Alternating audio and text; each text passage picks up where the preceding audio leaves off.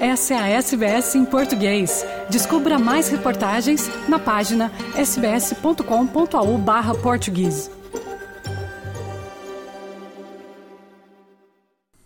É, Fernando e ouvintes da SBS, é um dado que dá que pensar. A composição das 32 equipas nacionais que tiveram acesso a este Mundial no Qatar, agora já só restam 8, essas 32 equipas envolveram ao todo 832 futebolistas, 26 por cada seleção. Ora, desses 832, há 137 que nasceram fora do país que representam. O caso mais notório é precisamente Marrocos, próximo adversário de Portugal nos quartos de final do Mundial. 14 dos 26 selecionados por Marrocos são binacionais. Nasceram fora de Marrocos. Por exemplo, o guarda-redes Yassine Bono, herói no apuramento de Marrocos para os quartos de final, ao defender dois dos penaltis apontados por espanhóis, Nasceu há 31 anos em Montreal, no Canadá, filho de migrantes marroquinos para a América do Norte. Bono foi decisivo para a eliminação de Espanha, sendo que ele joga num clube de topo em Espanha, o Sevilha.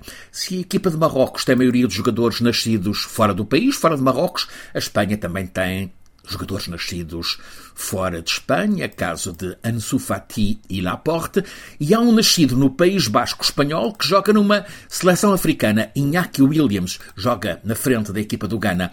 Há 50 nascidos em África que não jogam para seleções africanas. Também há o caso dos britânicos, nove nascidos em Inglaterra jogam pela seleção do país de Gales.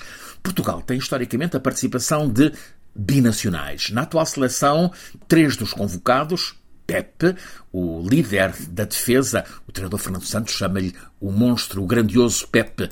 Nasceu no Brasil, tal como os médios de ataque Otávio e Mateus Nunes. Antes, outros internacionais por Portugal nasceram também no Brasil, caso de Deco ou de Liedson. Aliás, a glória do futebol português começou com os moçambicanos Eusébio, Coluna e Hilário é facto que, nascidos num tempo em que Moçambique era colónia portuguesa, descendentes de angolanos como o avançado Rui Jordão e atualmente o defesa esquerdo Nuno Mendes, ou eh, cabo-verdianos como Nani, agora pela Austrália, também são figuras de topo em equipas de Portugal. Uma nota mais: o guarda-redes de Portugal, o seguríssimo Diogo Costa, nasceu na Suíça, filho de migrantes portugueses. Só se mudou para Portugal quando já tinha Sete anos. Hoje, Diogo Costa é um dos grandes guarda-redes no mundo.